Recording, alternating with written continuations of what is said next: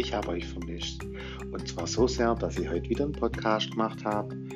Und zwar geht es diese Woche um schwäbische Delikatesse und was mir so als Schwabe, also die Krönung der Schöpfung, alles Kulinarisches schon so erfunden haben. Es wird eine Mikroserie, dazu aber gleich ein bisschen mehr und freut euch heute einfach auf das, was ihr hören werdet. Ich wünsche euch ein orales Vergnügen.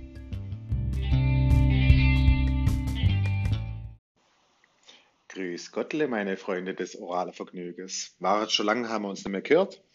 Ist aber auch so, in der ganzen Homeoffice-Geschichte bist du unglaublich beschäftigt. Bist am Homeoffice, am Schaffen, machst mit den Kindern rum und dies und das und bist auch viel am Kochen. Und deswegen habe ich mir gedacht, warum erzähle ich euch nicht ein bisschen was über schwäbische Gerichte und was man da so alles machen kann mit, woher sie kommen und gebe euch einfach mal eine kleine Tour durch die schwäbische Gerichte. Jetzt habe ich mir auch noch überlegt, dass ich ja so viele schwäbische Kumpels in meiner Community habe, dass ich auch ein paar Gästspieler einladen wird. Und das ist heute der Fall. Und zwar haben wir heute zwei Gästspieler bei mir, der Ingo und der Simon. Das sind zwei richtig gute Kumpels von mir. Aber dazu gleich später. Und auf jeden Fall gibt es halt jetzt nicht nur einen Micro-Podcast, sondern ich mache da auch eine Micro-Reihe draus. Es wäre so vielleicht zwei, drei Podcasts über schwäbische Gerichte, nur damit ihr das auch wisst. Und ich würde sagen, machen wir keine große Überleitung, sondern da geht man direkt mal zu meinem Kumpel, der Ingo. Dem, äh, der hat mir auch ein kleines Snippet äh, geschickt. Und das könnt ihr euch jetzt gleich anhören. Und seid, seid nicht überrascht. Es ist kein Bubenspitzle, was der am besten findet, sondern was ganz anderes. Viel Spaß damit. Hallöle, liebe Liebhaber des oralen Vergnügens, hier ist der Ingo von Pomeroy. Und ja, ich weiß, ihr habt es euch vielleicht gedacht, aber der International Ingo kommt auch von der Schwäbischen Albra. Und als ich gehört habe, dass wir uns isolieren müssen wegen Corona, bin ich natürlich als rechter Schwab direkt heimgefahren. Wer als Schwab möchtest du bloß an eurem Fleckle isoliert sein und das ist daheim ich nütze jetzt einfach mal dieses Portal, um jetzt auch an meine ganze Sporbe-Community mal ein Lob auszusprechen. Das macht er wirklich, wirklich gut mit der Isolation. Hab aber ehrlich gesagt auch nichts anderes gedacht, weil als rechter Schwab hast du ja Blut. Sobald du dein Haus baust oder dein Haus kaufst, isolierst du das recht, dass ja auch ja keine Hitze hinauskommt. Es war mir klar, dass alle Schwaber sich super selbst auch isolieren können. Das war jetzt genug mit Corona. Jetzt brauche ich bloß nur eine rechte, rechte Transition zum Thema und für das ein kleines Witzle. Wie nennt ein Schwab sei Corona-Gesichtsmaske? Ein Maultäschle. Und da sind wir schon beim Thema Maultasche. Maultaschen sind nämlich das Grundnahrungsmittel von jedem rechten Schwab. Und wenn man mich fragen wird, Ingo, du darfst bloß nur ein einziges Lebensmittel essen, was wär's? Für mich wäre das auf jeden Fall Maultasch, weil Maultasch kann ich in ganz verschiedenen Variationen zubereiten. Also, die Maultasche kannst du schön in der Pfanne anbraten, dass es schön knusprig ist. Kannst auch noch ein bisschen Speck dazu machen für den Geschmack. Oder ein Ei drüber schlagen, schönes Rührei, schmeckt super klasse. Zweite Variante wäre schön in einer Brühe, in einer Kraftbrühe, in einer Rinderbrühe kochen. Dann hast du ein schönes Süpple. Bei dieser Variante ist es aber dann wichtig, dass du ein rechter Kartoffelsalat noch dazu isst und der Kartoffelsalat muss in der Brühe schwimmen. Sonst kannst du es direkt vergessen. Ein weiterer Benefit von der Maultasche ist auf jeden Fall auch, dass man die am Freitag essen kann, selbst wenn du auch christlich unterwegs bist, weil das Fleisch ist ja schön in einem Teig eingepackt, das heißt, der Herrgott sieht's et. Wegen dem nennen wir die auch Herrgottsscheißerle. Das heißt, du kannst ja, du kannst ja essen, wann immer du willst. Das wäre vielleicht auch ganz gut für, für die ganzen Berliner Vegetarier und Veganer. Vielleicht ist das jetzt der neue Trend. Ihr seht, es gibt kein anderes Lebensmittel, das so variantenreich ist wie Maultasch. Und das zeigt, wir Schwabe kennen alles, et bloß Autos bauen. Tschüss.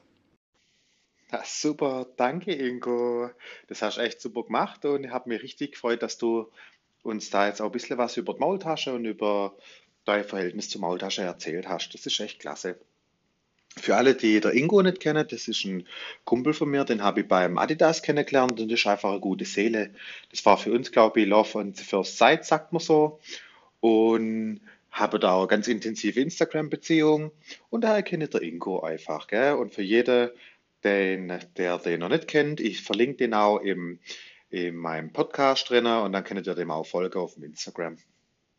Für manche, die das noch nicht wussten, Ingo hat es ja schon angeschnitten mit den Maultäschle, die sind im, manche sagen, dem Kloster in Maulbronn erfunden worden, um, wie gesagt, der Herrgott zu bescheißen. So sind wir halt, wir Schwabe, wir sind einfach ausgefuchst. Und noch viel wichtiger ist, dass die, die Maultasche der Ursprung von alle Dumplings, sagt man auch. Gerade wenn ihr auch so mit englischen Leuten redet, sagst das ist der, der German Dumpling. Und ist halt auch hat das German Dumpling, also die Maultasch, hat auch die Italiener inspiriert, dann Ravioli draus zu machen oder äh, wie heißt die andere Dinger, die gefüllte äh, Tortellini, haben die auch noch und dann haben die es weitergebracht an die Chinesen, die haben das Dumpling dann draus gemacht und die, und die haben es dann weitergebracht an die Japaner, die haben die Gyoza draus gemacht. Aber ist halt so und es ist Fakt, dass Maultasche das alles gestartet hat. Und dann würde ich auch direkt mal weitergehen zu meinem nächsten Gast heute. Das ist der Simon, wird auch verlinkt. Das ist schon ein Kumpel, den habe ich noch getroffen früher aus dem Football. Da war er mir noch richtig im Shape. Der Simon ist noch richtig im Shape. Der macht nämlich so Fitnesszeug und sowas und ist auch so Sport und Kraft und da könnte man auch noch mal eine ganz eigene Folge draus machen. Und das Gute ist, dass der nicht nur weiß, was, wie man sich gut bewegt und wie man sich fit hält, sondern auch noch, was essen muss, um fit zu bleiben. Gell? Und damit leite ich über zum Simon, der mir auch ein Snippet geschickt hat und freue mich zu hören, was der uns erzählt. Und das ist ein bisschen mysteriös, weil ich kann das davor auch noch nicht. Viel Spaß dabei. Also, der Timmy hat mich gefragt, was ist mein liebstes schwäbische Gericht. Und ich könnte natürlich jetzt sagen, ja, Maultasche und Spätzle, aber ich habe gedacht, ich nehme mal was ganz anderes. Und zwar hat meine Mutter immer mal wieder Grimbele gemacht. Das sind so Teigbobbel. Der Teig ist ähnlich wie von der von der Pfannkuchen, aber die die machst du in Pfanne rein und viel dicker und dann kannst du dazu noch äh, Apfelmus oder oder Puderzucker und Zimt essen. Und ähm, ist zwar nicht ganz gesund, aber du kannst essen als Nachtisch, du kannst essen zum Frühstück, du kannst essen zum Mittagessen. Das macht gar nichts. Und es ist einfach super lecker. Also wenn man das mal machen will, dann geht man einfach mal auf Chefkoch und gibt ein Grimbele. Dann findest du es schon, gell? Also mal probiere, super lecker. Ja, super, danke Simon. Das ist ja brutal, dass es so Sachen auch gibt, die ich noch nicht kannte. Und dann merkt ihr mal, wie die ganze, wartet mal, Ihr hört gerade im Hintergrund. Ich bin gerade in meinem äh, Aufnahmestudio im Bad und war gerade zwischen dem Snippet kurz auf dem Klo. Und was ihr da im Hintergrund rauschen höre, das ist Toilette, die sich gerade wieder auffüllt. Also, auch gut. Ähm, wo waret wir? Ja, genau, das ist super. Krimbele habe ich auch noch nicht kannt, Simon. Und danke dir, dass du uns das mit uns teilst. Und ihr seht einfach, die Mannigfaltigkeit der schwäbischen Küche ist un unergründlich tief und ich bin gespannt, was man da noch in unserer Mikroserie alles rausfindet, auch die persönliche Beziehung zu der ganzen Sache. Ich erzähle natürlich auch noch, was ich gern mag in der schwäbischen Küche. Aber für heute war es das schon. Mikro-Podcast ist durch. Ich hoffe, es war euch ein orales Vergnügen. Und jetzt ist die Kloßschüssel auch wieder voll. Und ich hoffe, ihr habt einen schönen Abend, Tag, Leber und freue mich aufs nächste Mal. Tschüss.